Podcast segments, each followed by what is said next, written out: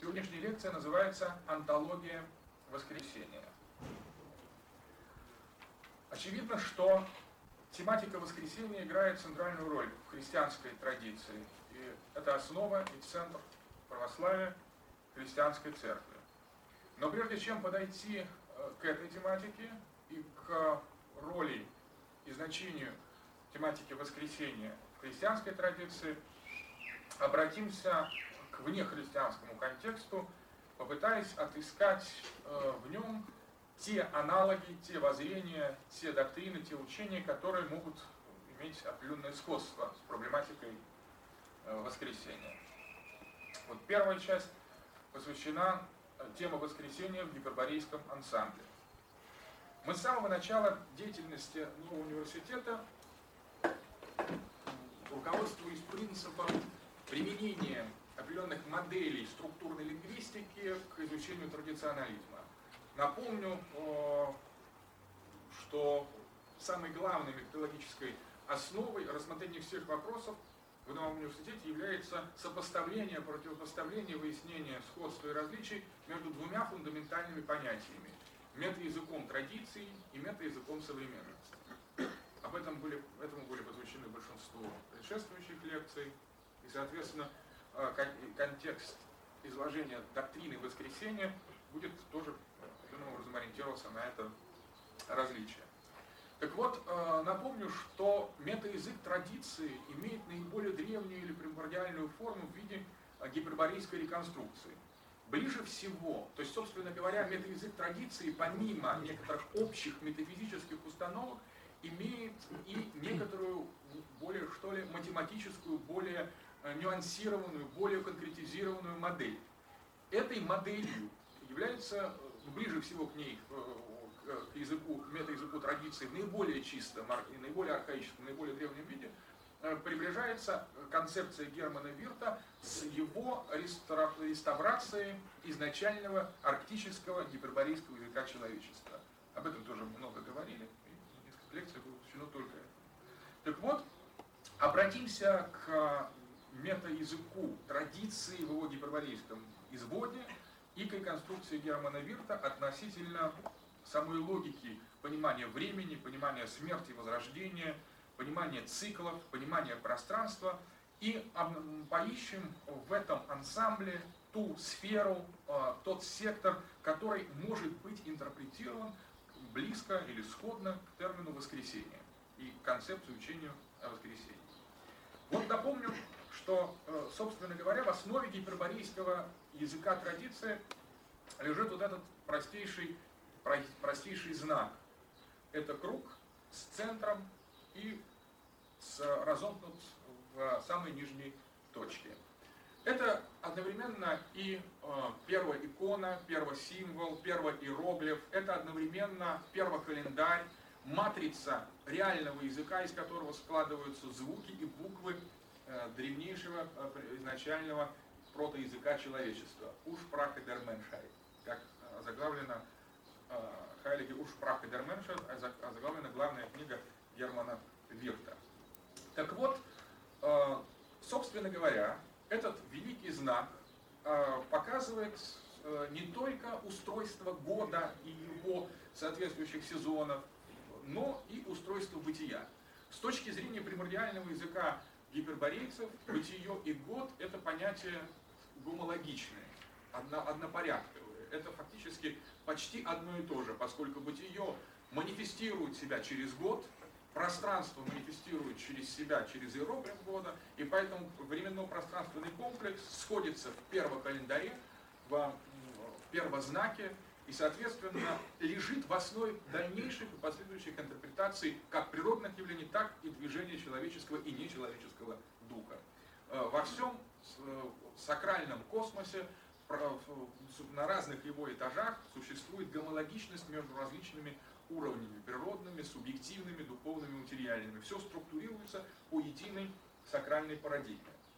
Так вот, точка э, воскресения – безусловно, в рамках гиперборейского календаря и гиперборейского иероглифа является точкой Великого Юла, зимнего солнцестояния или Нового года. Здесь происходит самое уникальное явление в течение всего символического движения года, цикла и так далее. Здесь движение, скажем, между летом и зимой, которое можно себе представить как естественное, например, камень падает, он тяготеет без помощи рук человеческих, он просто валится. Э, скажем, солнце клонится к осени, клонится к тьме, и этот проект, почему, собственно говоря, происходит увядание природы, смерти, безусловно, понятен, скажем, сакральному человеческому сознанию. Мы как бы можем это элементарный опыт, бросаем вверх камень, должна быть приложена сила, а вниз он упадет сам по себе. Но вот когда достигает, бытие достигает точки смерти, точки своего зимнего солнцестояния, что происходит в этот момент? Происходит таинство рождения, таинство поднятия нового солнца, таинство проявления некоторой дополнительной, отсутствующей на самой периферии года силы, которая дает откуда-то из, из той трансцендентной стороны некий дополнительный импульс. И возникает новая жизнь, возникает новое солнце, возникает Новый год. Вот это таинство происходит в точке разрыва постепенности. Здесь, э, в точке Великого Юла, в в зимнем солнцестоянии осуществляется та мистерия, которая лежит в основе сакрального мировоззрения гиперборейцев. Поэтому эта точка всегда была точкой самого главного праздника и самого главного э, сакрального, э, сакральной мистерии гиперборейского человечества. Это праздник праздников. И здесь-то и происходит воскрешение, поскольку год, солнце, человеческая жизнь снисходят к смерти, и в этот момент, после того, как они преодолевают некоторую загадочную Цезару, некоторую загадочную э, разрыв, э, рюптюр в ткани временного процесса, на самом деле после этого они с обратной стороны года выплывают, и возникает новая жизнь, новое рождение, новое бытие. Таким образом, с точки зрения гиперборейского комплекса, воскресение есть явление, на самом деле, присущее бытию. Бытие не может существовать без того, чтобы не воскресать в первый миг Нового года после достижения вот этой точки, и чтобы дальнейшим образом не развиваться, не угасать вплоть до смерти. Так, с помощью вот этой простейшей модели видит арктическая, арктическая традиция, гиперборейская традиция, видит все явления мира – и искусственные, и естественные, жизни людей, циклы человеческой истории, развитие цивилизации, э, годовой круг Солнца, просто существование, оно может быть огромный этот цикл, учитывающий, скажем, прецессионные циклы, движение, смещение точки э, весеннего или э, равноденствия относительно зодиака, это огромный цикл, а может быть совсем крошечный, потому что однодневки, существа, которые живут даже короткий промежуток времени, скажем, несколько секунд или один день, они все равно успевают за краткий период своего существования проделать все основные основные элементы, все основные этапы этого циклического развития. Они рождаются, достигают зрелости в определенный момент, умирают и возрождаются снова. Таким образом, можно сказать, что почти воскресенье, почти воскресенье, почти воскресенье, почти воскресенье, почти воскресенье.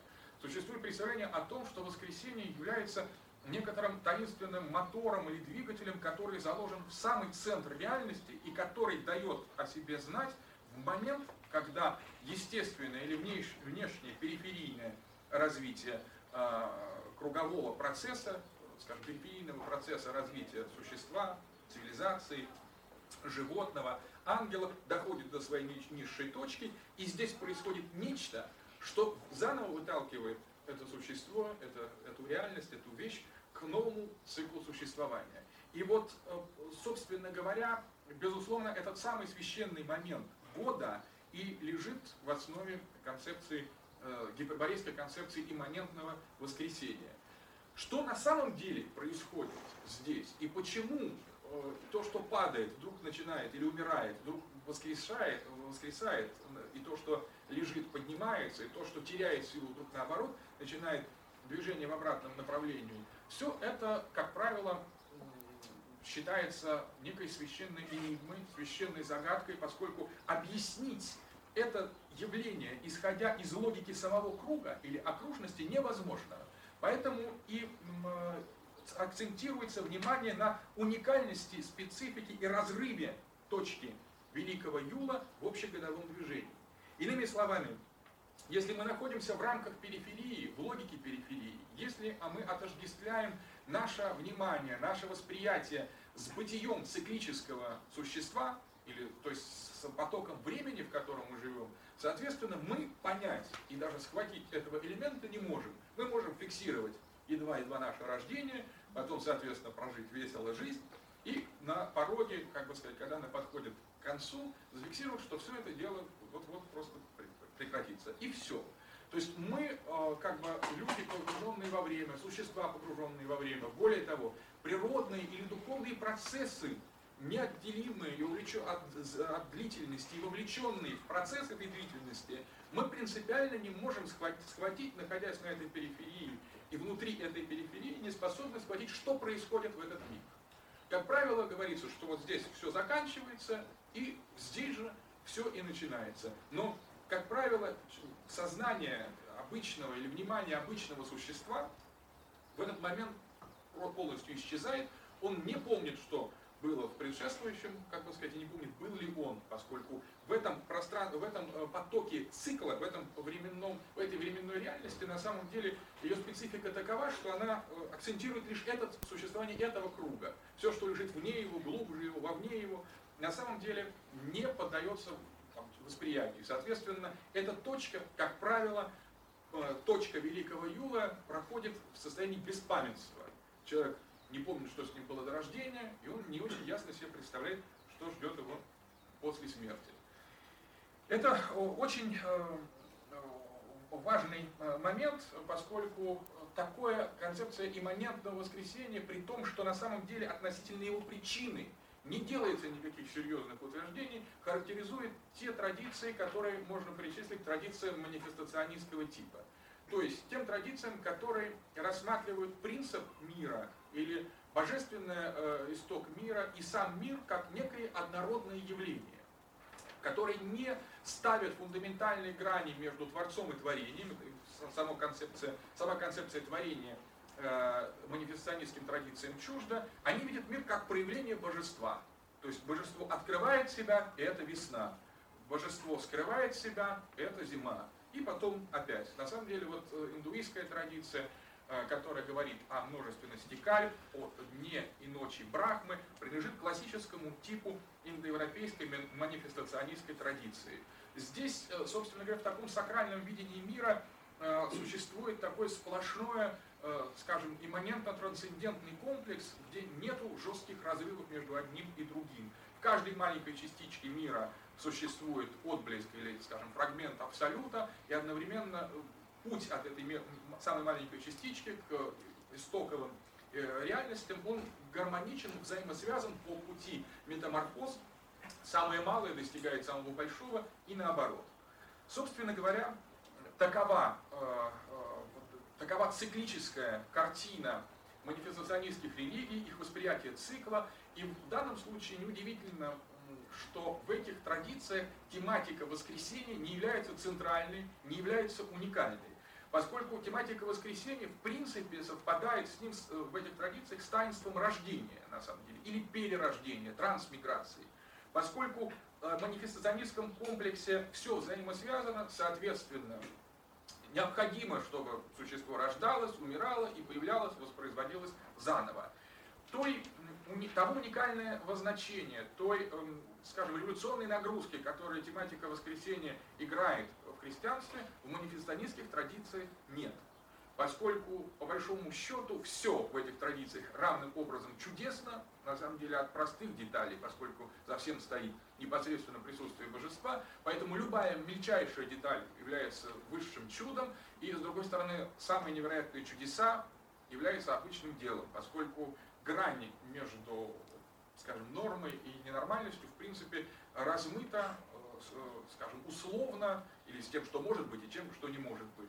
И поэтому эти традиции, как правило, рассматривают процесс э, проявления чисто циклически. Эти циклы, которые постоянно возникают и исчезают, в них нет особой фундаментальной логики, и каждый цикл приблизительно равнозначен другому, все они равны, и э, как не может быть только одного существования в этих манифестационистских традициях, или, скажем, только одного бытия или жизни, так не может быть только одной смерти. Они взаимопереплетены, постоянно э, идет пульсация, вдох и выдох э, космического божества, и, соответственно, тематика воскресения здесь представляется, представляет собой некоторую имманентную точку, в которой, ну, на самом деле, все равно очень важную центральную даже в этом комплексе, поскольку именно, но она одновременно, в то же время, э, это точка воскресенье, точка, точка Нового года, Великого Юла, не является какой-то особой, чрезвычайной точкой. Все бытие устроено по принципу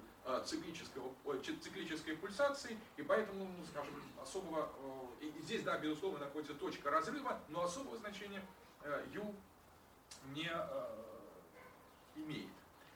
Вместе с тем, все же, если внимательнее посмотреть на ту же самую индуистскую традицию или на буддийскую традицию, в, которых, в которой тоже существует представление о циклах, о колесе э, самсары, э, о э, постоянном цикли, циклическом функционировании кругов бытия, все же есть определенный зазор. Вот зазор, который, в принципе, этот пульсирующий ритм космоса пытается первым, э, первичным образом разделить, привнести дифференциацию.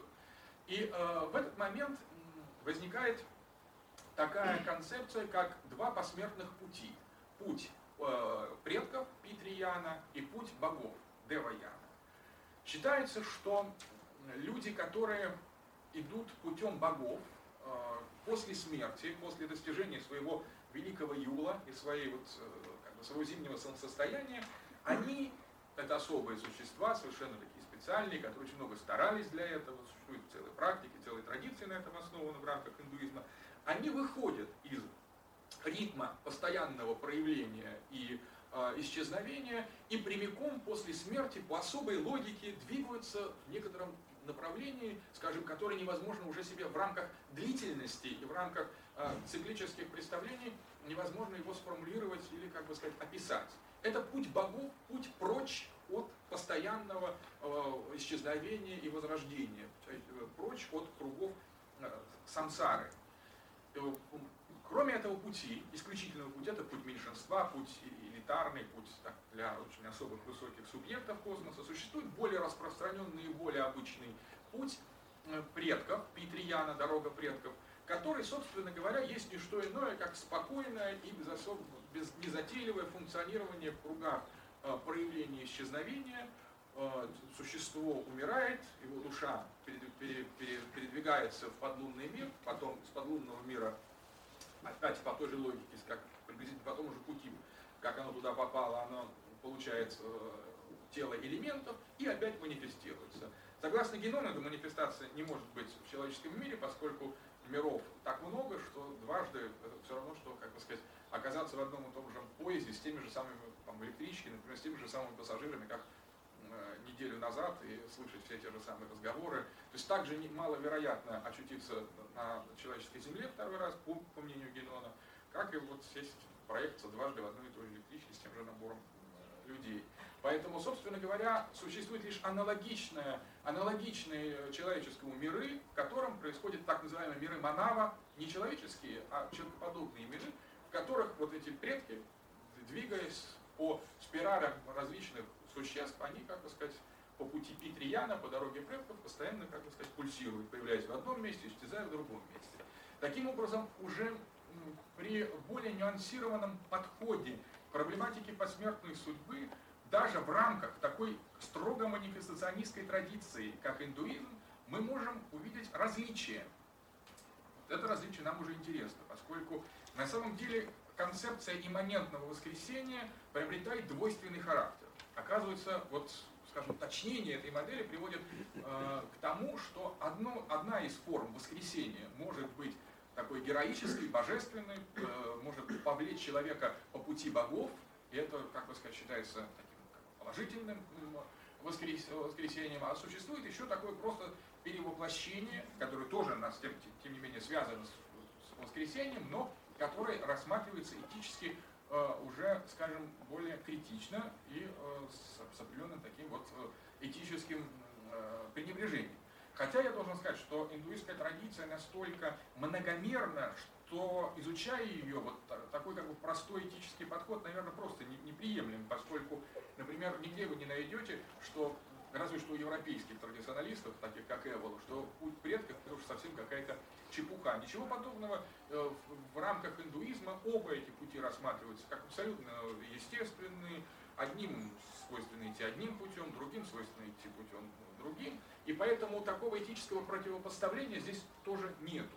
Оба пути вписаны в некоторую логику она бытия, логику мира, и, соответственно, кто каким идет, тот и молодец.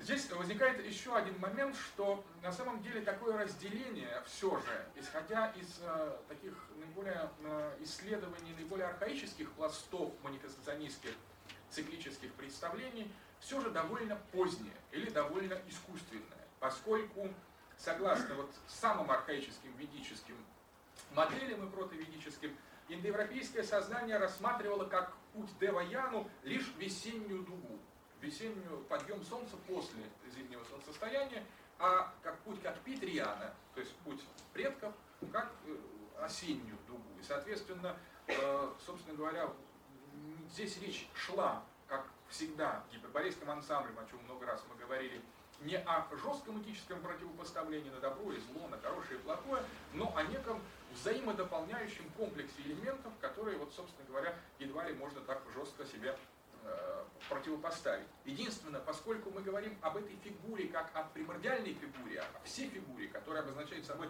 абсолютно все, что мы не могли себе представить, соответственно, э, Соответственно, здесь тоже могут быть, как бы сказать, любой символ будет уже более усложнен, чем этот.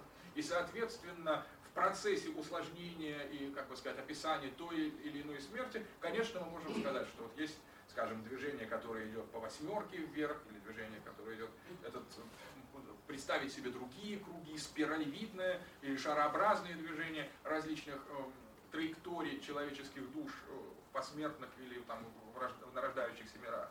То есть здесь, конечно, картина вот в любой традиционной модели будет гораздо более сложная. Но тем не менее, хочу подчеркнуть, что несмотря на то, что существует такое разделение между путем богов и путем предков, на самом деле сам гиперборейский уровень языка или метаязык традиции, скажем так, метаязык традиции в наиболее чистой форме, он не делает и не может сделать жесткого и последовательного различия между Э, типами, скажем, имманентного воскресения между путем предков и путем богов.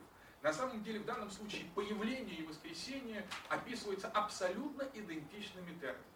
И с точки зрения дальше, конечно, все возникает усложненное, но вот идентичность этих терминов при описании факта Великого Юла для нас очень важна, поскольку в дальнейшем мы можем проанализировать ту или иную традицию, и мы увидим на самом деле, что к любым формам их, скажем, таким считающихся более низкими в культовом смысле и более высокими, применяется приблизительно одна и та же символически языковая модель. Иными словами, э, для каждого из существ, для каждого из фрагментов реальности, вот эта парадигма, парадигма смерти и воскрешения будет на самом деле основной, общей и применимой. А уж нюансы, как правило, э, уже поясняются или уточняются по ходу дела.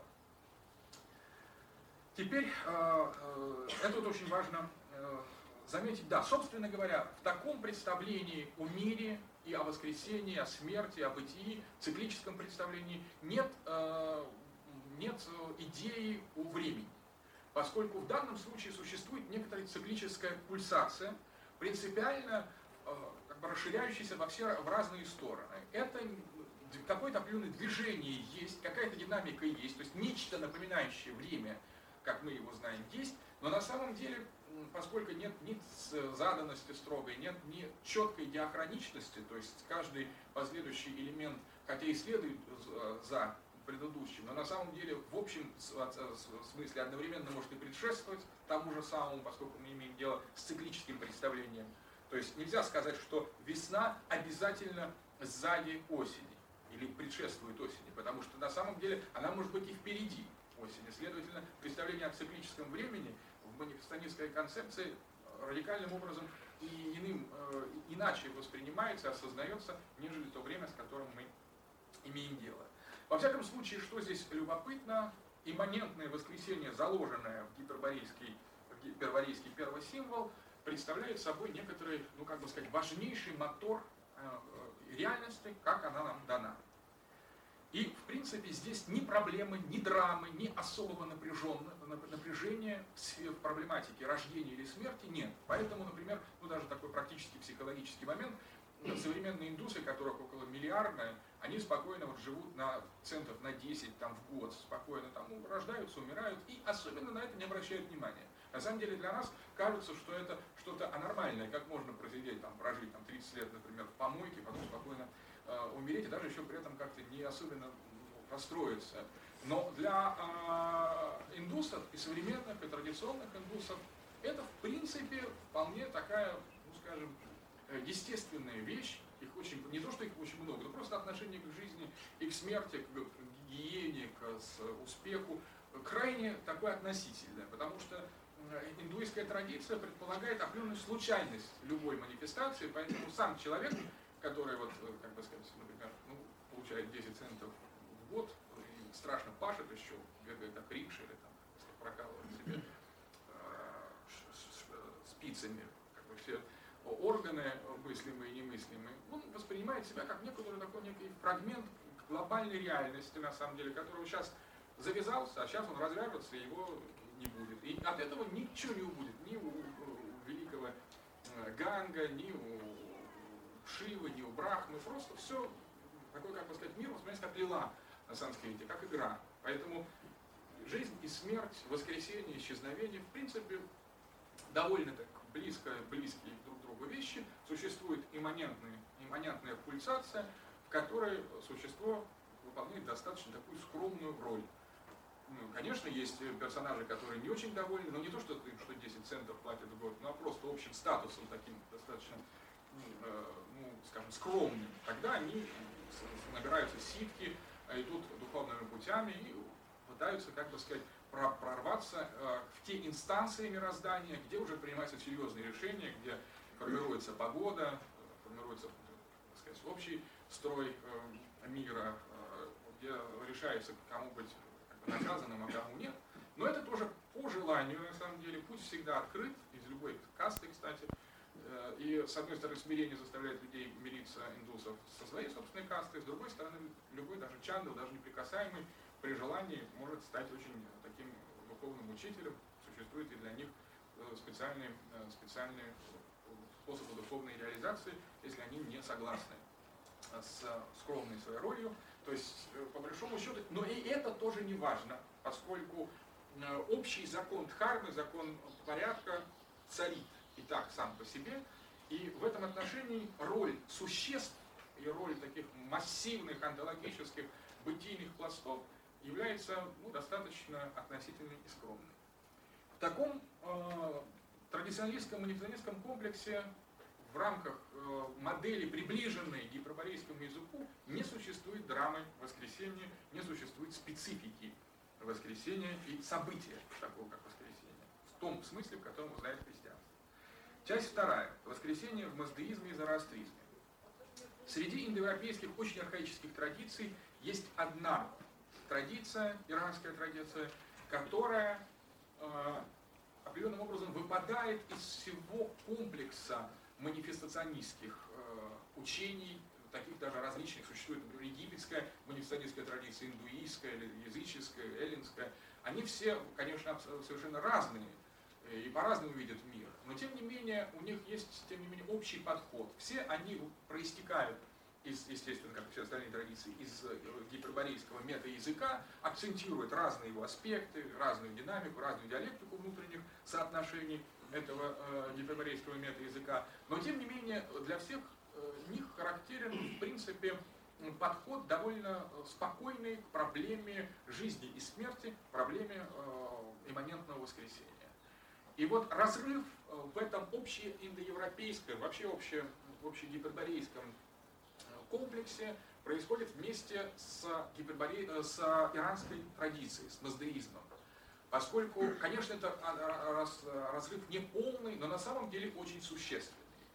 В традиции маздеизма, в иранской традиции начинает возникать некоторое полярное, драматичное переживание различных аспектов мира – то есть вот, вот такого райского безразличия и на самом деле э, фатализма, спиритуального фатализма индусов, метафизическое сознание иранской традиции перемещается в сферу э, подозрения о том, что в мире что-то где-то все же глубоко не в порядке. И если э, индуист, индуисты, индуисты считают, что, например, ну, нынешний беспредел в мире просто свойство Кали-юги, что по-другому иначе нельзя было бы, это то же самое, как э, возмущаться, что, например, пожилой человек, вот, например, как бы сказать, теряет зрение или там плохо ходит, и рассматривать это как какую-то некоторую э, предельную форму несправедливости.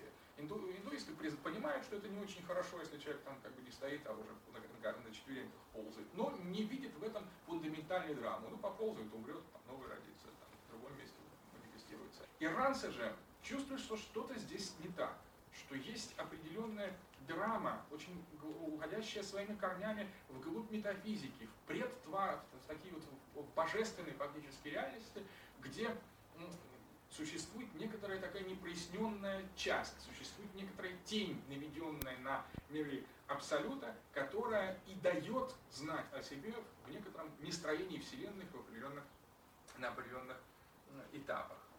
А, можно сказать, что зороастризм и э, маздаизм шире является э, уже определенным шагом от э, полноценного гиперборейского мировоззрения в сторону тех проблемных и очень специфических традиций, которые обычно принято называть религиями, авраамической традицией, и которые связаны с таким явлением, как креационизм, о котором ну, мы говорим чуть позже. Но вот для начала, для того, чтобы правильно ситуировать и расположить значением э, маздеизма иранской традиции, можно сказать, что это некоторый э, отход от индуистско-манифестионистского принципа в сторону э, креационизма, религиозности, авраамизма и религии откровения.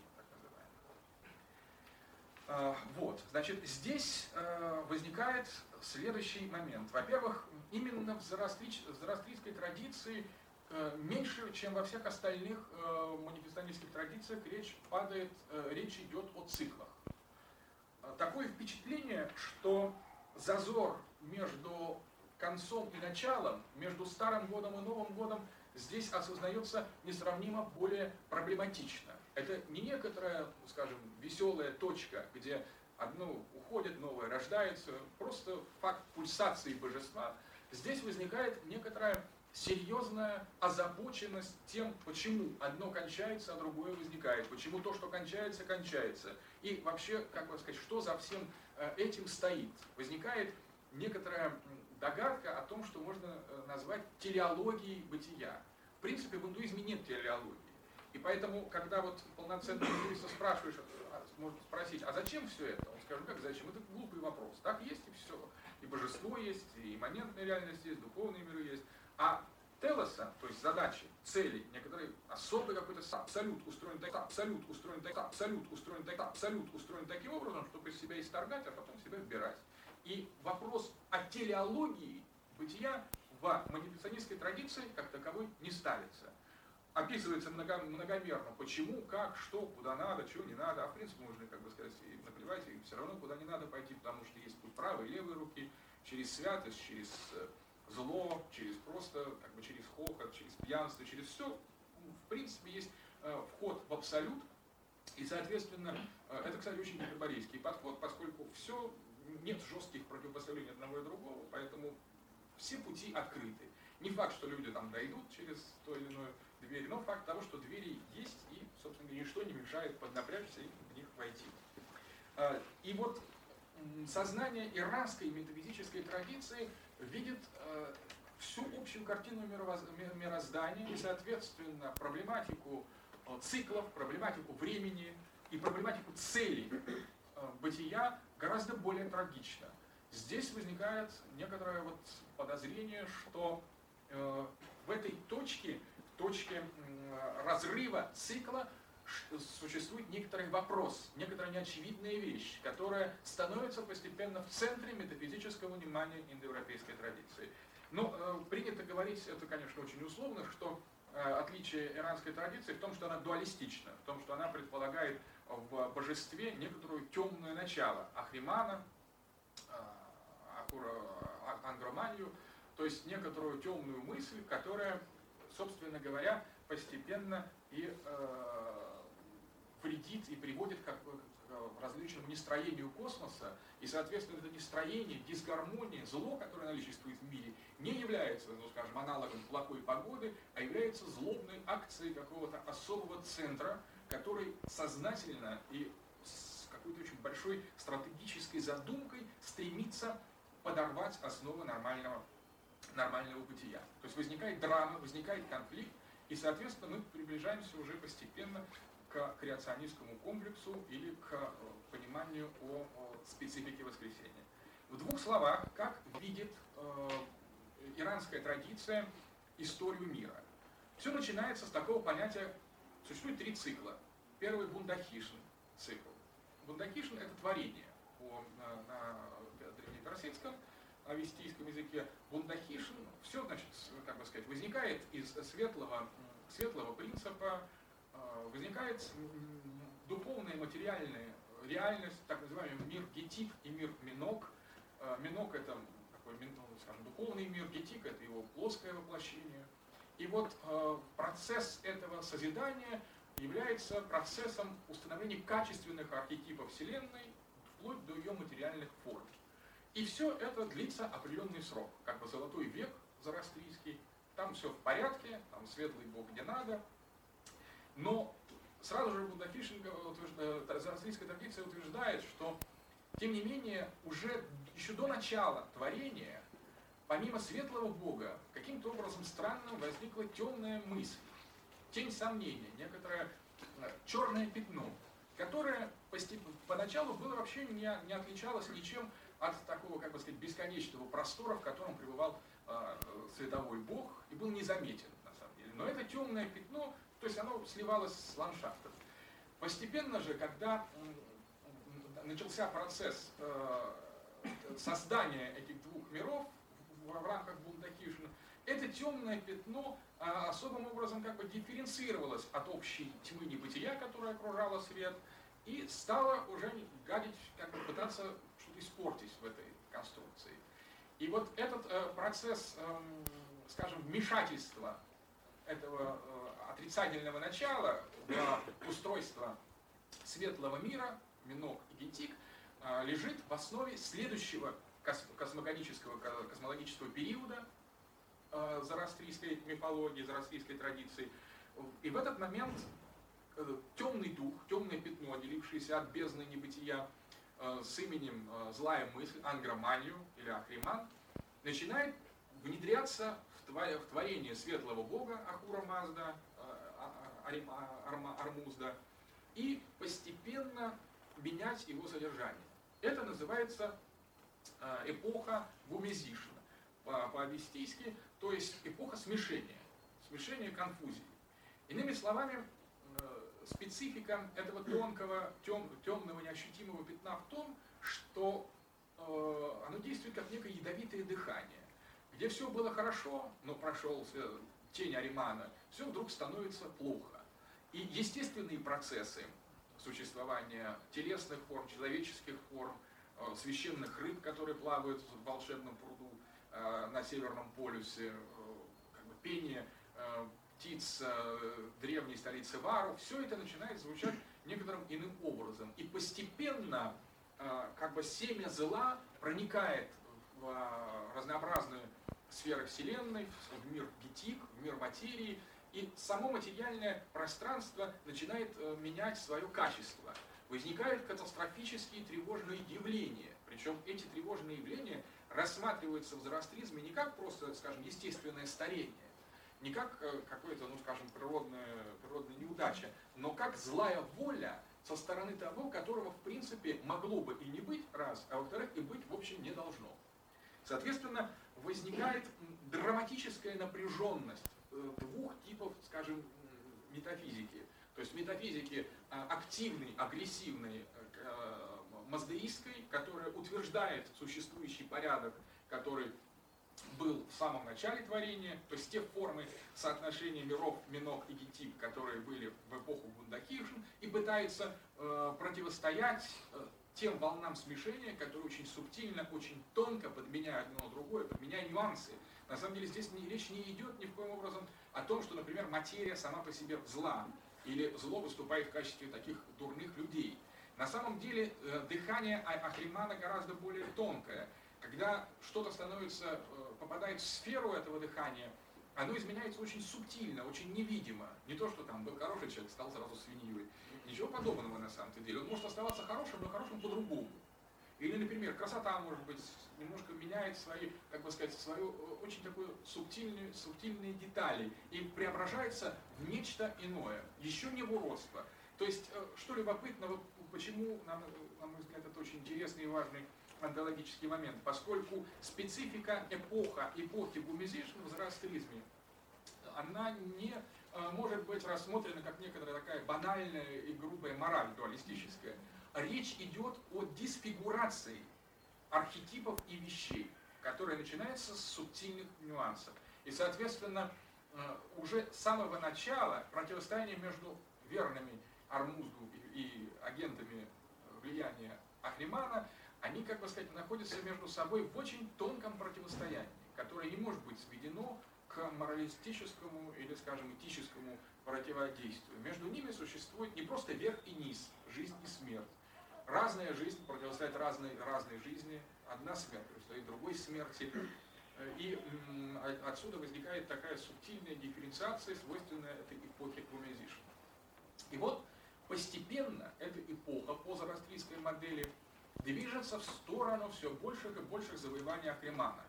Ангроманию пропитывает и высокие, и средние, и низшие сферы, противопоставляет душу и дух, э, одни, одни элементы бытия другим, и постепенно запутывает общую ситуацию таким образом, что все пребывает не на своем месте. Все принципиально как бы сдвинуто, смещено. Не то чтобы совсем извращено, вот тут опять же подчеркиваю, а на самом деле девиировано, отклонено.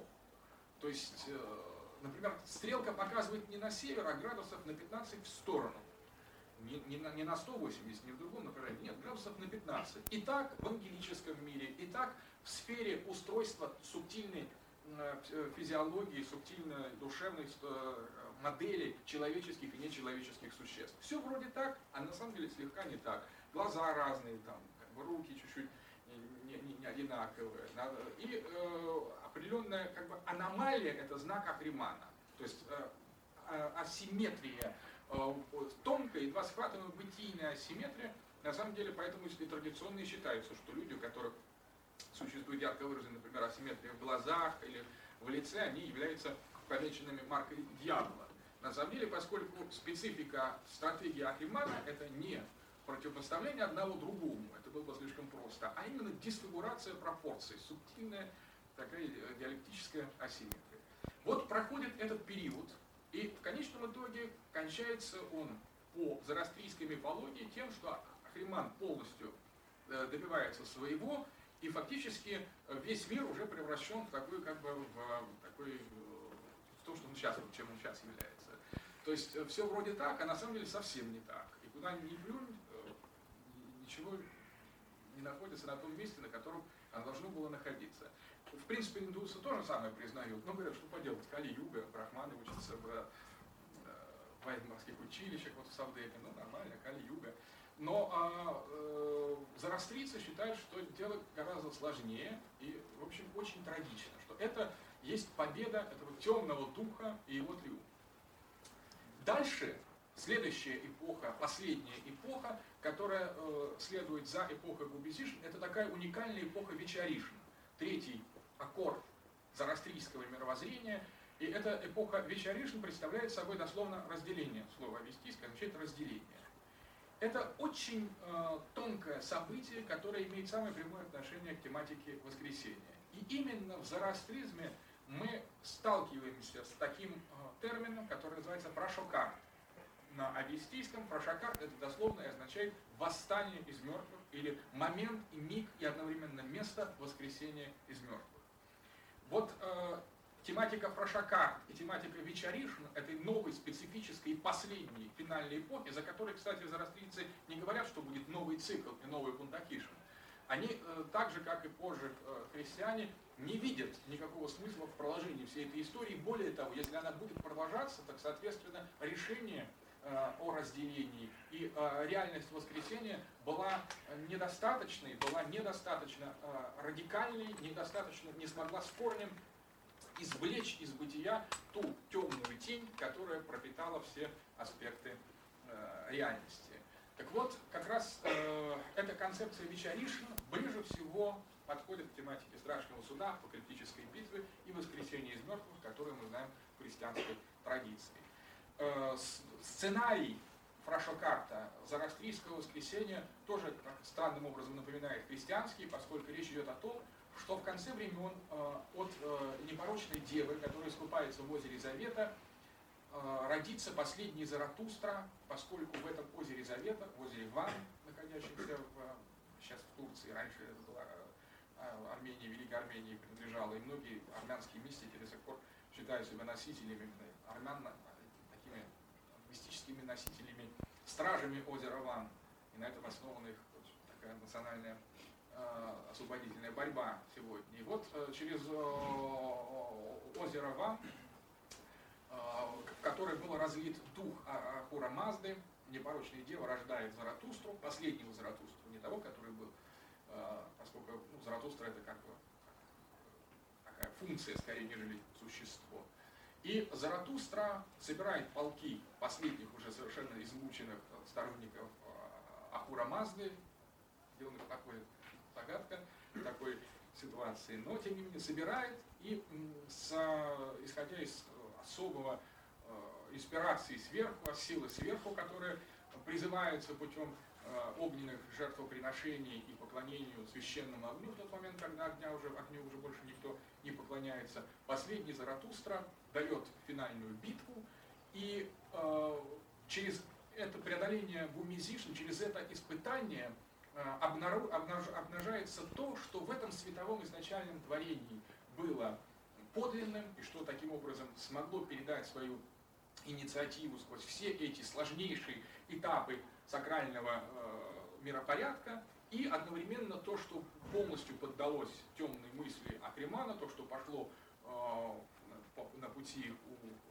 на поводу у смешения, у этого субтильного извращения, то, соответственно, растворяется в таком, как бы сказать, в черном небытие, опять развоплощаясь, чернота сливается с чернотой небытия, чернота Кремана, и больше уже никогда не возникает. А одновременно все то, что было светового, чистого, архетипического в изначальном творении, телесном, кстати, вот очень показательно, и духовном, все это восстанавливается через Заратустру и, последний легион, который он, э, он возглавляет, и, соответственно, происходит воскресение всех форм.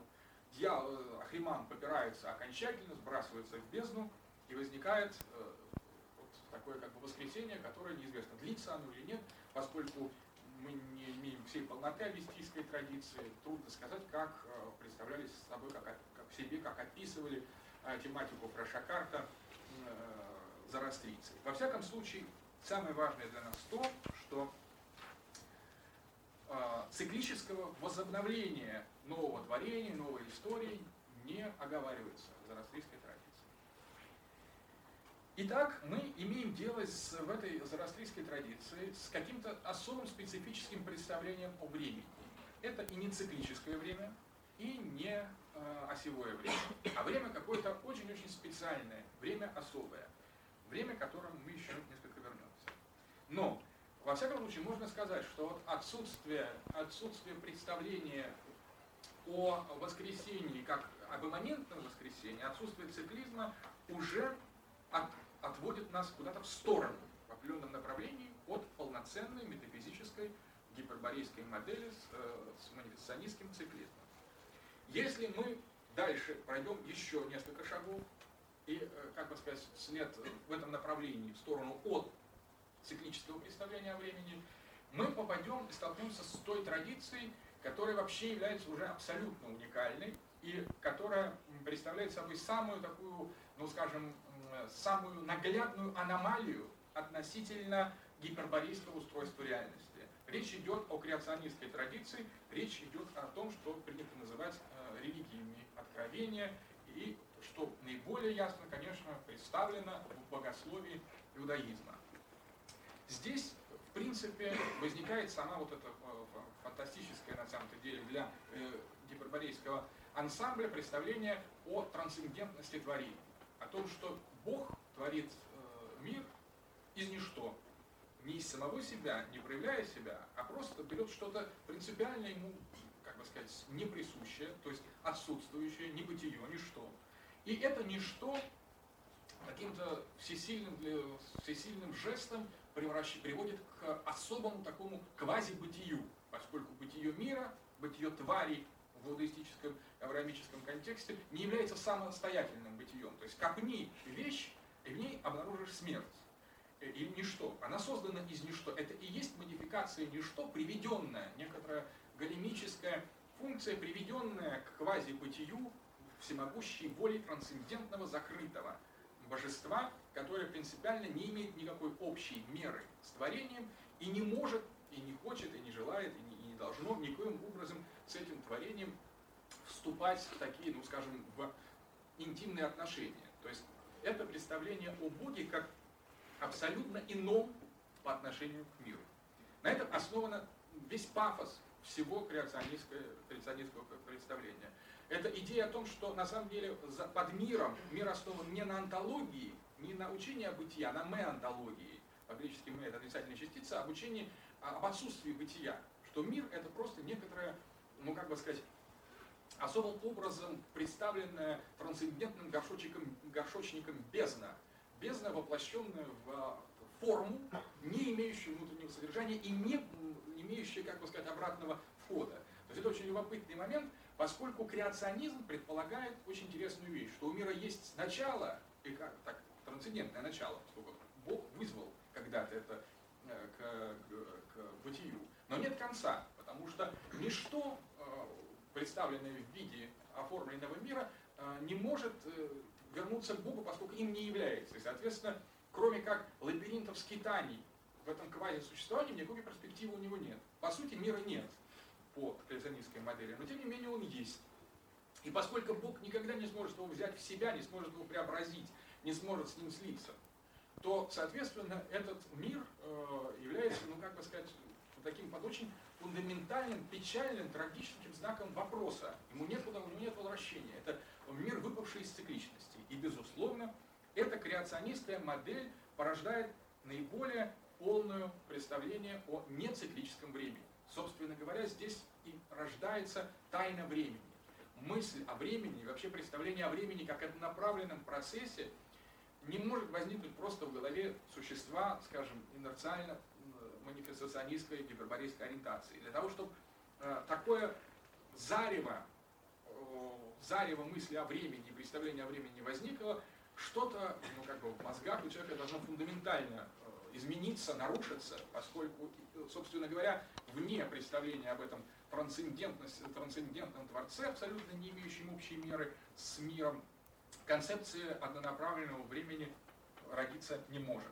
Но она, тем не менее, рождается, и рождается, возможно, как свидетельствуют наиболее архаические аспекты Библии, ну, помимо того, что там есть и совсем гиперборейский сюжет, об этом мы говорили, э, поскольку Герман Верт изучал их Палестина Бух, специальным образом обсуждали, но э, на самом деле у истоков, э, скажем, иудеистического богословия мы, безусловно, встречаем, помимо архаических моментов, прямые заимствования из иранской доктрины. И можно себе можно предположить, что проблематика разомкнутого цикла в зороастризме, э, как бы развиваясь и автономизируясь от остальных дуалистических или онтологических представлений в зороастризме, наконец-то дала в какой-то момент очень, эм, э, как бы сказать, иную модель. Представим себе, что вот э, представление в манифестационистском, гиперборейском комплексе о этом разрыве минимально. То есть разрывность этого момента,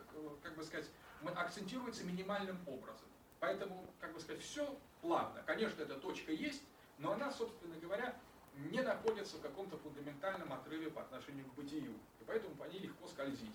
И чем более архаический уровень э, гиперборейской традиции мы берем, тем проще проход этой точки. Теперь следующий шаг – зороастрийская традиция. Здесь мы видим, что внимание сосредоточено именно на этом – на начале, на несовпадении начала и конца, на разведении двух элементов. Поэтому мы видим отход от циклического времени. Теперь представьте, что относительно циклического времени авраамическая традиция, иудаистическая традиция, религия откровения делает следующий шаг. Она берет два этих конца и разгибает вот этот уже разомкнутый круг прямую. И возникает осевое время, однонаправленное время, и, собственно говоря, вот такое размыкание дуги разрывание в начале круга, потом выпрямление, и может, э, точнее всего, описать процесс трансформации э, отношения к сакральной истории в различных типах э, традиций. И, безусловно, дальше возникает следующий момент. Такое представление, строго авраамическое представление о креационизме, строго авраамическое представление о осевом времени, то есть а, только единственное направление, по которому может следовать э, бытие после своего создания, коль нет перспективы возврата, соответственно, вообще говоря, не может знать представление о воскресении. Поскольку если в полноценной гиперборейской традиции существует представление об имманентном воскресении, перерождении, э, даже в самых таких, может быть, ну, как бы плоских и горизонтальных аспектах, но э, концепции линейного времени в концепции креационизма принципиально воскресение, как бы сказать, это абсурд.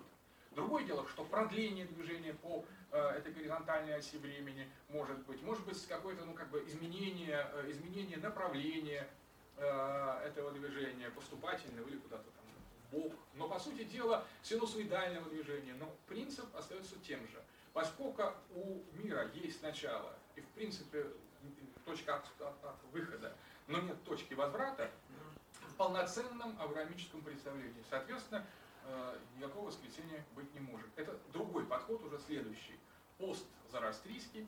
И э, в нем нет ни драмы, ни... Э, в принципе, это э, тоже, как бы сказать, прививает такое стоическое отношение к миру, но если э, манифестационистский, подход – это стоицизм полноты, антологический э, стоицизм, то авраамическая традиция предполагает, доведенная до своих э, как сказать, логических, метафизических последствий, э, предполагает некоторый такой меонтологический стоицизм, то есть стоицизм, основанный на абсолютной чите. Кстати, вот некоторые библейские лет, вообще все бесполезно, их исследуют в этом контексте, э, интерпретировать таким образом.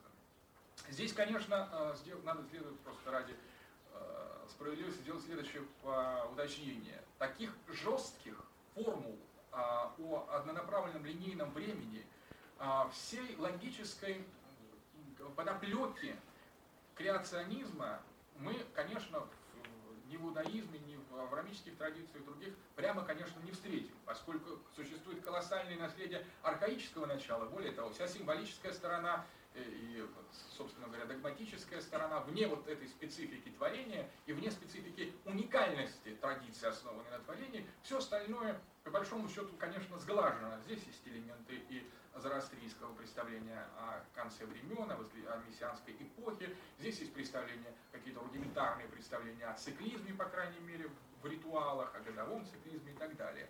Но Э, это можно найти в других традициях и так далее. Уникальности авраамизма здесь нет. Но сами представители авраамической традиции и те, кто осознают или осмысляют соотношения между различными формами, все безусловно признают, что специфика авраамизма заключается именно в этом уникальном утверждении о том, что Бог принципиально оторван от мира и, соответственно, в идее творения.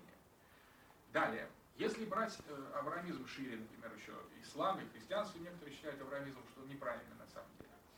Э, здесь об этом сейчас чуть дальше. На самом деле надо еще заметить, что и в, рамках авраамических традиций, помимо архаического э, начала или символической языковых пластов, существует практически ну, мгновенно то движение, которое абсолютно отбрасывает всю специфику такой трагической теологии.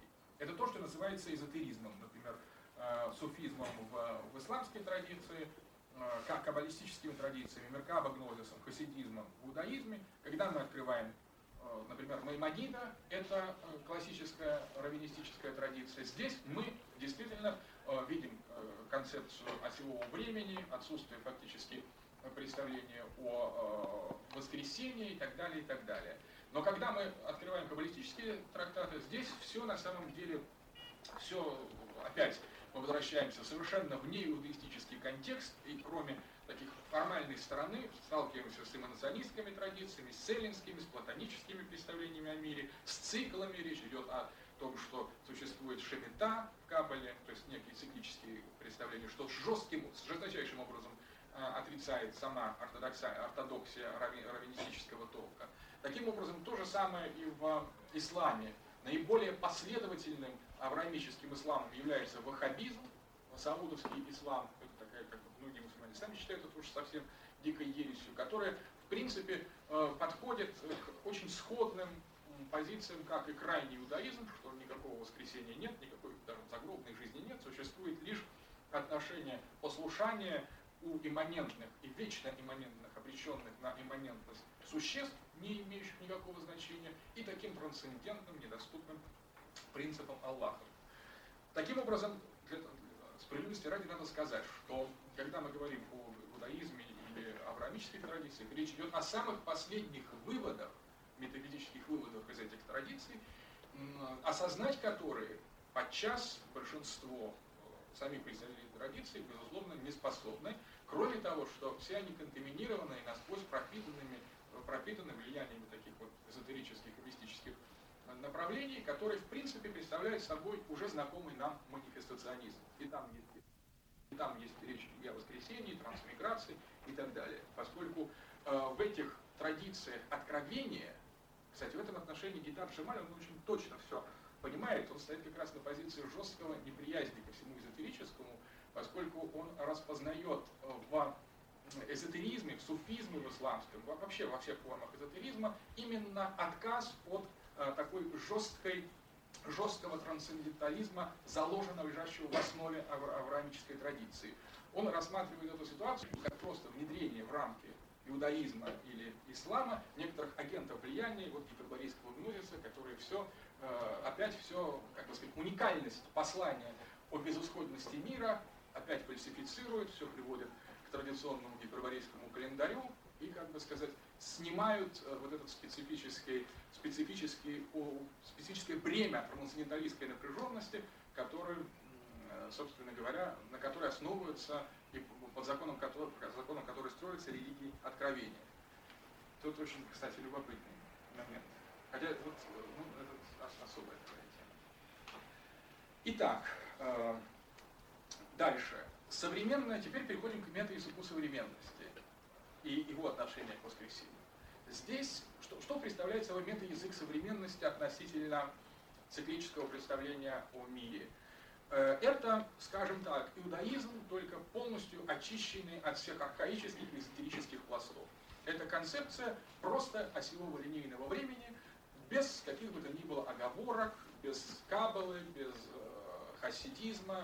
То есть э, Маймонид, ну, без религиозной практики, фактически представление о времени, которое является единственным содержанием бытия, которая движется по диахронической траектории, то есть постоянно, скажем, предшествование никогда не сосуществует или там не опережает последующее. Все движется только в жестко в одном направлении осевом.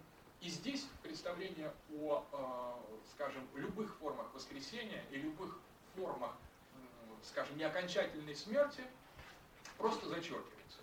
Так вот, метаязык современности, он основан на абсолютизации осевого времени, на отождествлении всего бытия с временным аспектом э, бытия, о диахроническом понятии вообще всех процессов вне времени и вне диахронического развития, то есть последовательно. Метаязык современности вообще не может ни описать, ни представить, ни истолковать, ни объяснить никакую из вещей. Ну и, соответственно, отношение к воскресению здесь понятно какое, что ничего более глупого, нежели циклическое время, тем более воскресенье, переживание, душа, воскрешение из мертвых, посмертная жизнь, быть просто не может.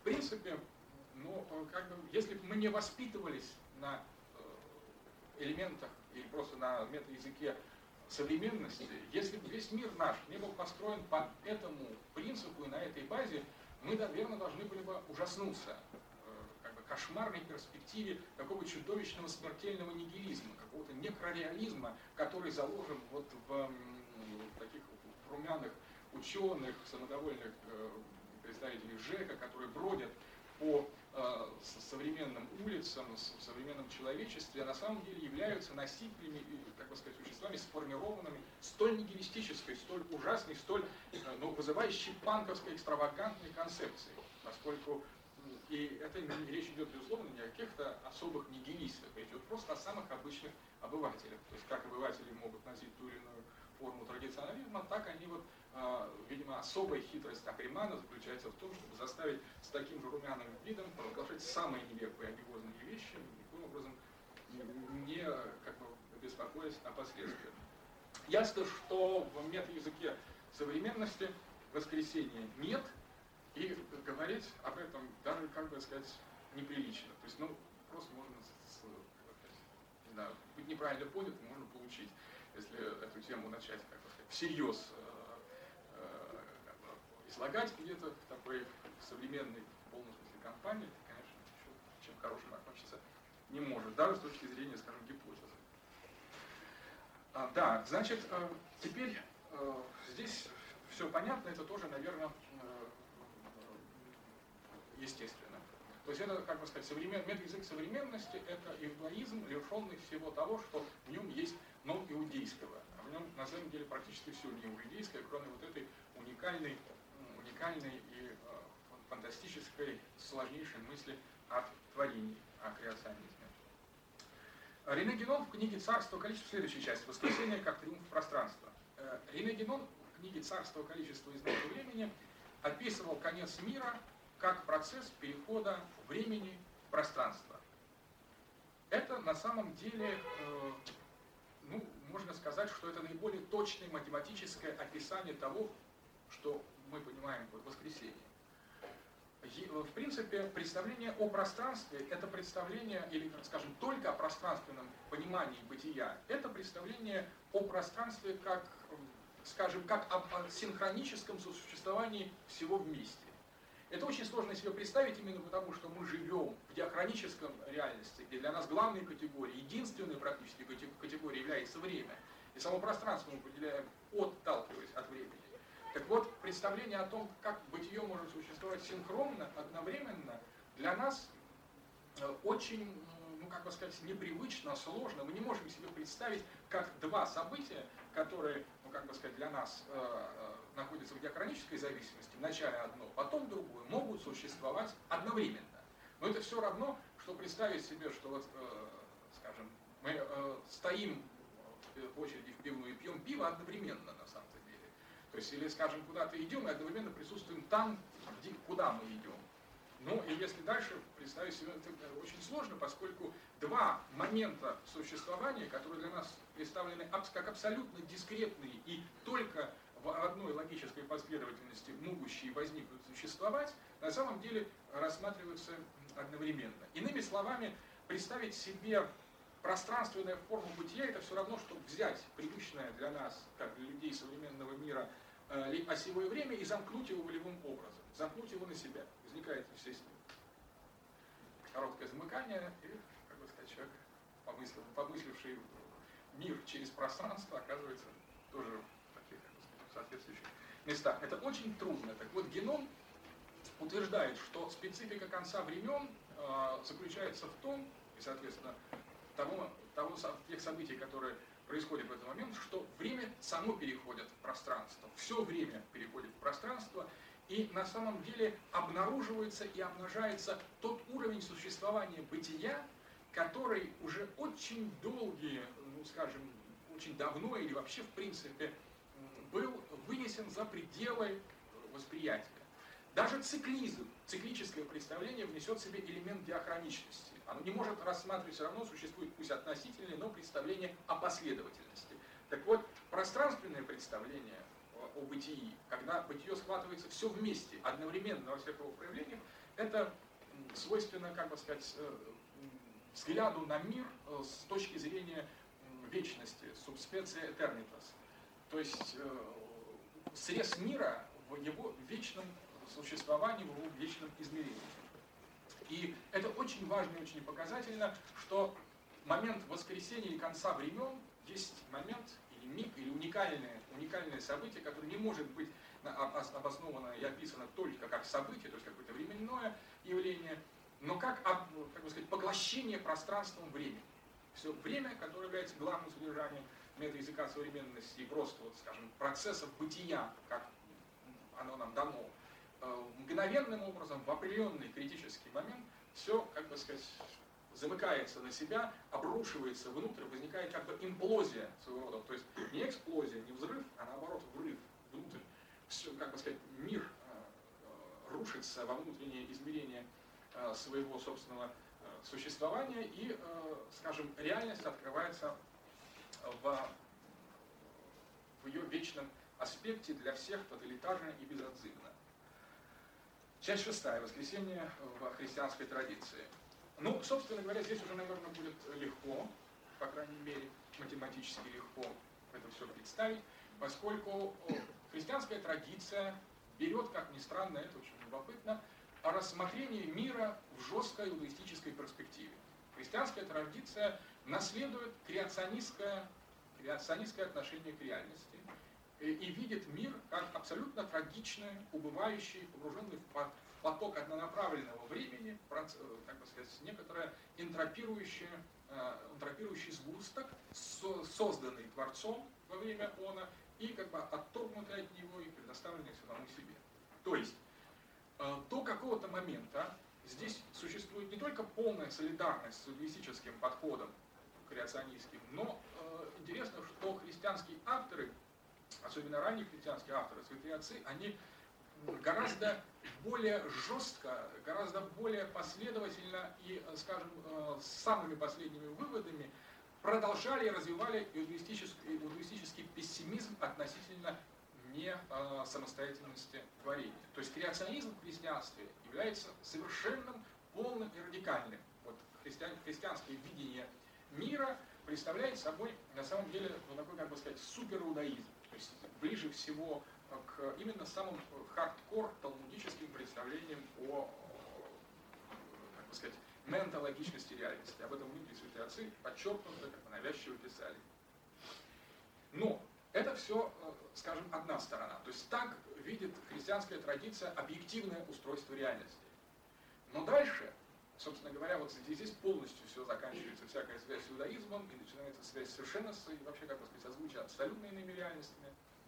Э, возникает некоторое событие, уникальное, которого теоретически могло и не быть, но которое, тем не менее, происходит, э, происходит воплощение Бога, то есть трансцендентный Бог, заведомо запредельный, не имеющий никакой общей меры с реальностью, по одному ему ведомому замыслу и промыслу решает вторгнуться в эту абсолютно обреченную реальность и привнести в нее в самый низ, в самое отторженное, в самое отверженное, в самое бес, беспонтовое вообще, что можно себе только представить, э, в это начало привнести колоссальный дар, то есть возможность причастности по благодати ко всем уровням божественного бытия.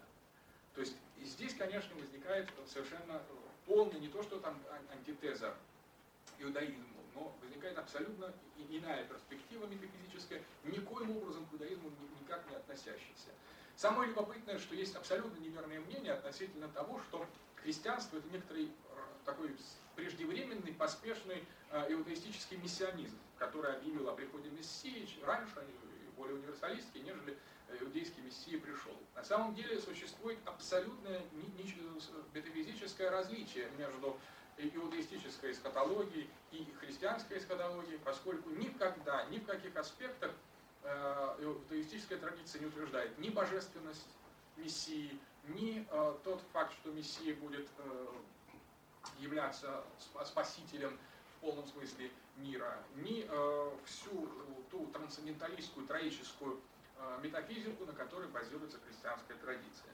Христианство, напротив, это крайне драматичное э, представление о том, что самостоятельно обреченный мир, мир, двигающийся только в одном направлении, как бы в его самом таком грустном э, пике подхвачен, не заслуженно подхвачен, поскольку не благодаря его как бы устройству, а благодаря лишь воле трансцендентного принципа, лишь дару, лишь, э, скажем, божественной любви, он подхвачен в этом самой низшей точке своего бытия и, э, как бы сказать, введен колоссальные, колоссальные световые миры, причастности к тому, чему он по своей природе не причастен.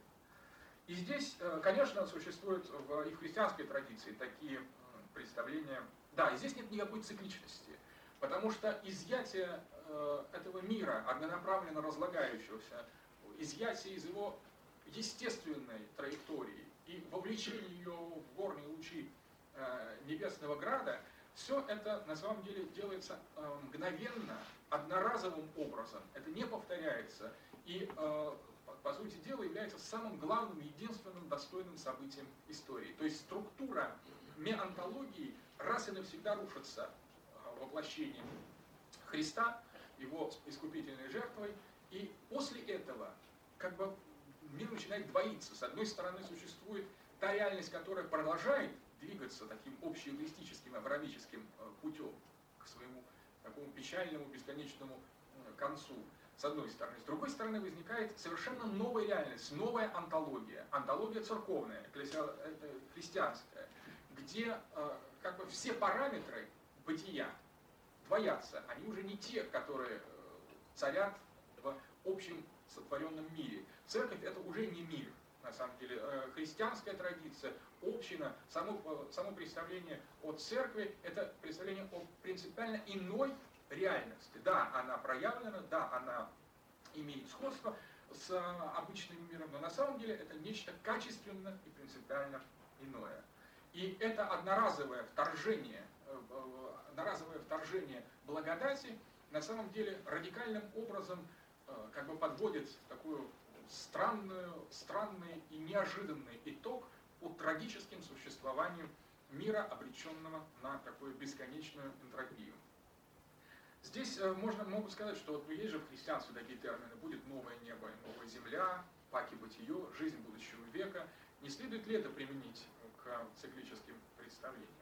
На самом деле есть такие одномерные традиционалисты на Западе, которые говорят, вот мы нашли в христианстве циклы. Там тоже говорится о том, что после страшного суда, после воскресения все опять начнется здорово. На самом деле э, христианское предание жесточайшим образом отвергает такую возможность толкования, причем это, как бы сказать, подчеркивается ортодоксией, поскольку эти термины или эти формулы надо э, понимать иносказательно.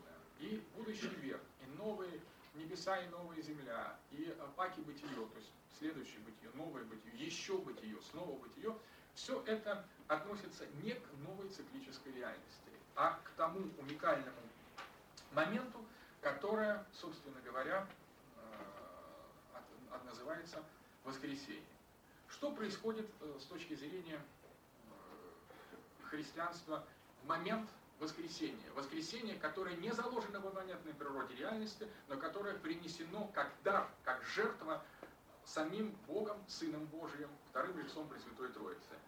Происходит, на самом деле опять можем обратиться к нашей модели, происходит э, столкновение мира периферии, который, скажем, временного э, процесса, с теми мирами, которые находятся внутри. Как бы реальность вводится через э, элемент разрыва, через э, разомкнутость своего временного циклического э, устройства, вводится во внутреннюю, во внутреннюю святую святых, которая находится в недоступном, недосягаемом центре. Возникает как бы одновременное схватывание всего круга. Весь мир открывается, вся история открывается не под фатальным диахроническим светом, безнадежно энтропическим, иудаистическим, но открывается под сверхпространственным светом одновременного схватывания в синхронном в синхронной симультанности еще более, скажем, объемно и более тотально, нежели видит мир цикл, то есть циклическая традиция или манифестационизм. Здесь речь идет не просто о повторяемости одного и того же, а просто о открытии того, что это одно и то же есть всегда и самотождественно. Себе всегда и во всех э, аспектах. На самом деле здесь происходит некоторое трансцендирование, преодоление э, того, той реальности, которая открывается через, э, через цикл. То есть э, на самом деле христианство и христианская концепция воскресения это не умаленный циклизм, это не, не просто несовершенное представление о циклическом проявлении бытия, а это метафизическое понимание одноразовости воскресения как самого важного и самого фундаментального события истории, которое на самом деле отменяет любые события, любую последовательность как таковые. И э, вот э, другой стороны, как вот представить себе тело воскресения? Почему говорится о воскресении из мертвых воплоти? Как вот, собственно говоря, э, можно э, решить вопрос об этом пространственном паке бытии, на которое в каком-то смысле теперь уже после Христовой жертвы обречены э, все люди, которые облагодетельственны, которые облагодетельственны все люди. Напомню, как садукеи, как раз представители крайнего э, и фарисеи, крайнего такого э, чистого э, иудаизма, очищенного как раз от всей архаической или династической подоплеки, они испытали Христа, насмешливо говоря, вот аж как же будет, они отрицали воскресение из мертвых, безусловно, несмотря на то, что были ортодоксами, это вот как раз типичный, типичный пример того, что на самом деле отрицание загробной жизни, отрицание особенно воскресения, является характерной чертой иудаизма.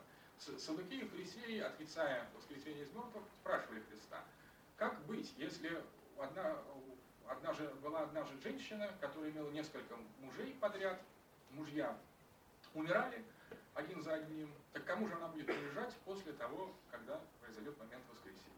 То есть они э, спрашивали достаточно в таком, э, ну, как бы классическом, классическом ключе, представляя воскресение как э, реальность сходную с той, в которой живет человечество вот на этом уровне, до воскресения.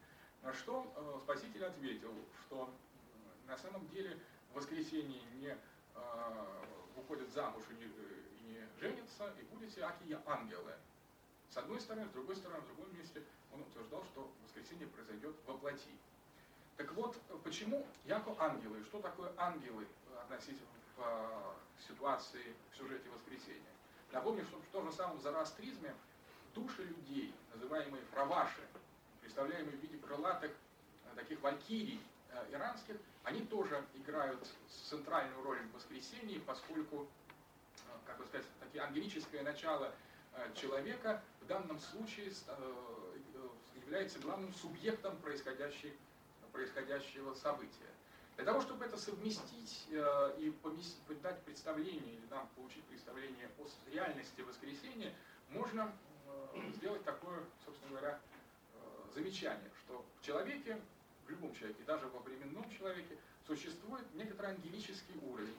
Ангелический уровень, который принадлежит, сопричастен вечности, который способен схватить вещи, хотя бы приблизительно или, скажем, предчувствуя в их э, пространственном измерении.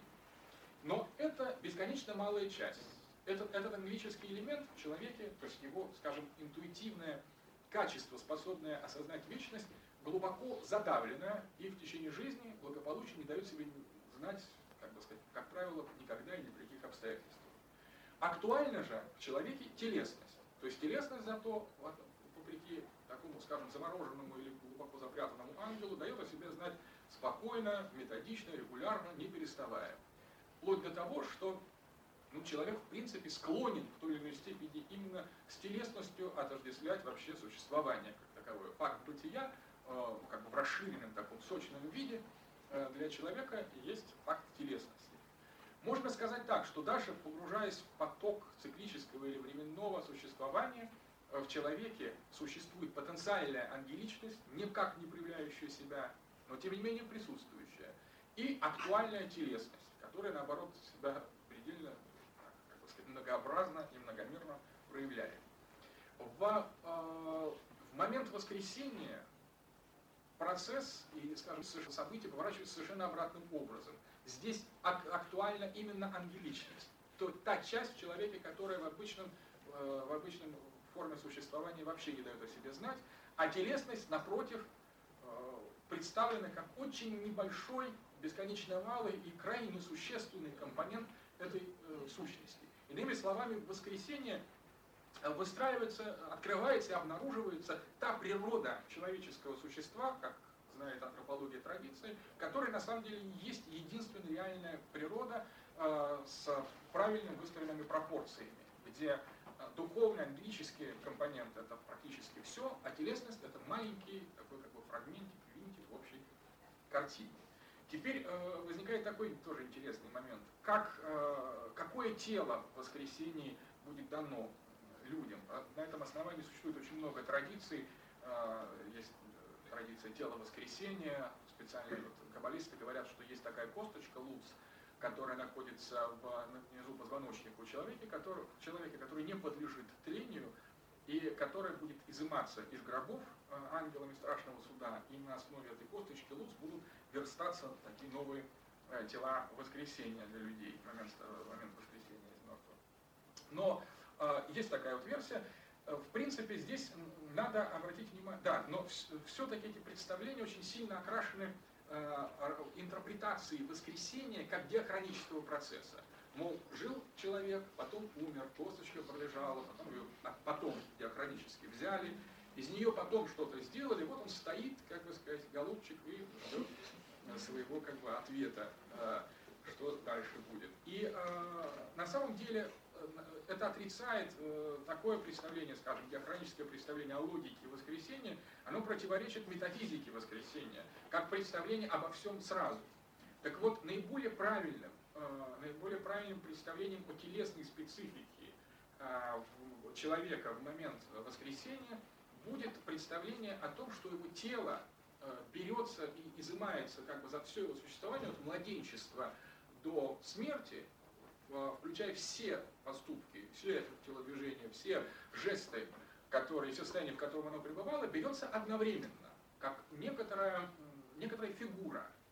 Ну, представим себе, что э, мы рассматриваем какую-то э, довольно сложную статуэтку со многими планами. Мы можем, э, скажем, обратить внимание на ее отдельные фрагменты, изучить, э, изучить э, рельефы. Эти рельефы соответствуют, ну, скажем, нашим уровням или, скажем, нашим стадиям жизни. Вот это мы там в коляске, вот это мы там, в школе, потом мы, как сказать, уже повзрослели, э, дальше уже ближе к смерти. И все это вместе, одновременно, как бы представляет собой некоторое сплошное тело, модификации которого различные проявления, плюс такие как вегетативные формы, испарения, соки, все это вместе скомпоновано в, некоторую, в некоторый ансамбль, телесный ансамбль, который, собственно говоря, и держит, можно сказать так, в руках или созерцает остолбенелый ангел, который, э, как сказать, был совершенно не э, актуален, не, не, не был проявлен, как пока все это творилось при жизни, но который вдруг очнулся от э, антологического такого обморока в момент воскресения и представляет и держит вот этот, как бы сказать, странный телесный предмет перед своими глазами с недоумением и как бы демонстрируя себе другим вот так вот. Естественно, если, собственно говоря, этот ангел пробуждался до такого решающего момента, если он, как бы сказать, давал о себе знать и как бы пытался пробиться, как птица сквозь яйцо еще заведомо, то, соответственно, э, э, в этих, э, эти состояния, они менее телесные, на самом деле. Таким образом, в принципе, чем более пробужден ангел в человеке, тем более он заботится даже в конце концов об эстетике той фигуры, с которой он будет выступать в момент воскресения, то есть о каких-то ее более адекватных, как бы сказать, э, очертаниях на самом деле.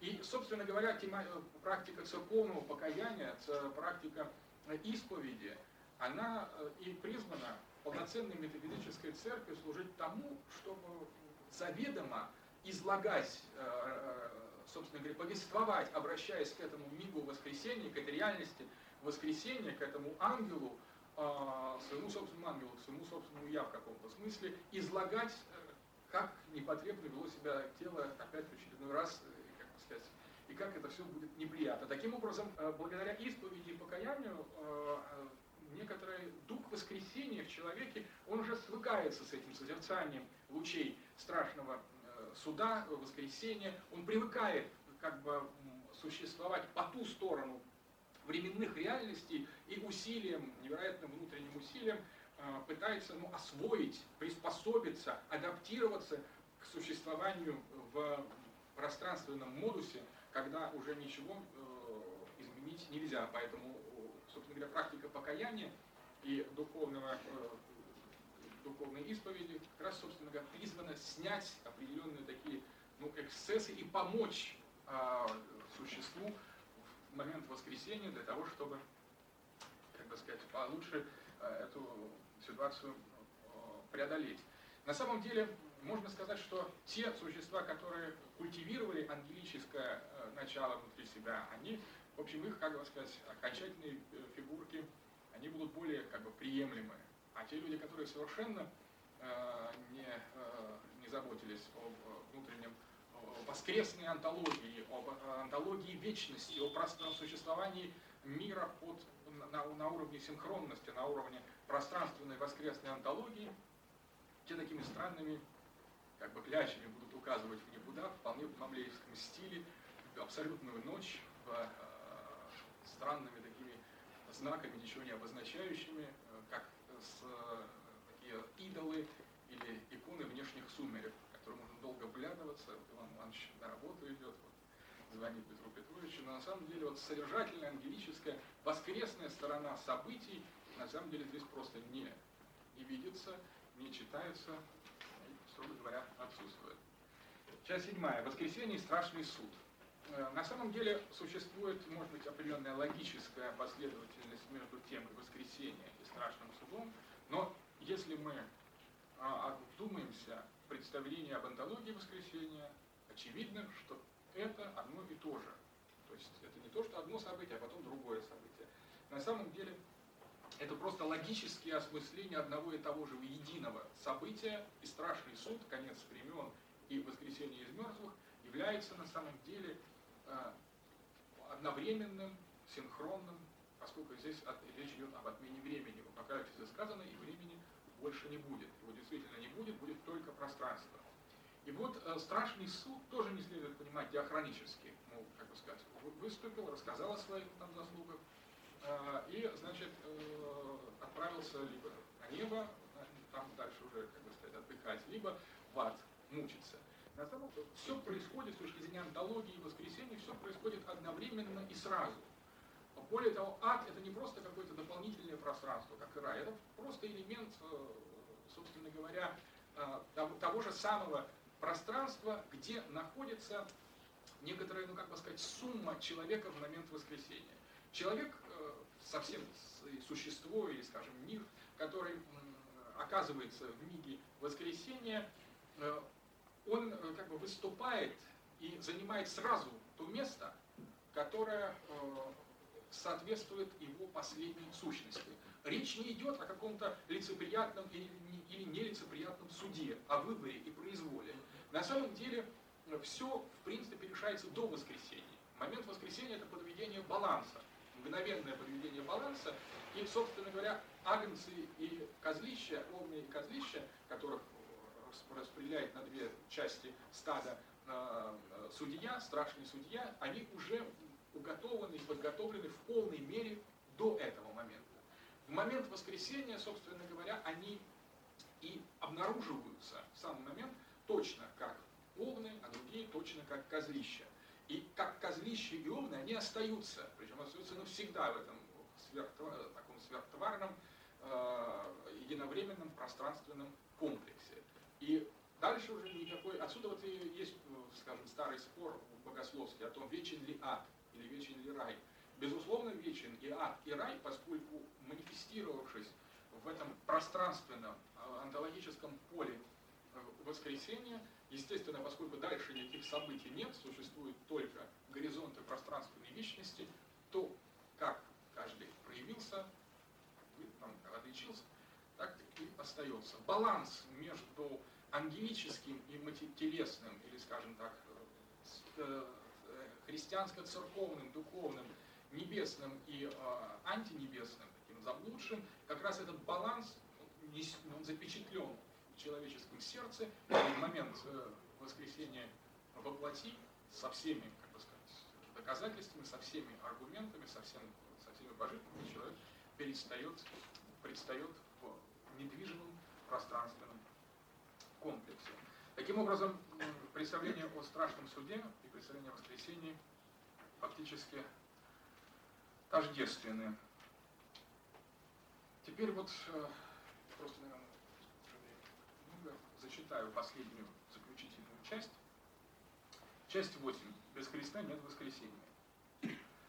Христианство связывает воскресение с, э, с уникальным и необязательным жертвенным фактом прихода Сына Божьего в мир, с его страданием, с его крестной мукой, с его светлым тридневным воскресением, с новой Пасхой. Не будь этой жертвы божественной любви, обычное осевое временное распыление было бы уделом обреченного тварного бытия. Вне Христа христианская традиция видит видит лишь убывающий энтропический мир, трагичной иудейской теологии, который ужасается. Отсюда, кстати, специфика христианско-иудейских отношений. Христиане, то есть подлинные христиане, православные, остальные христиане не христиане, видят тех, кто продолжает оставаться в рамках Ветхого Завета, упорствующих носителей времени, стойко коснеющих в отрицании воскресной антологии. В иудаизме нет веселья вечности, а то веселье, которое есть, очень невеселое.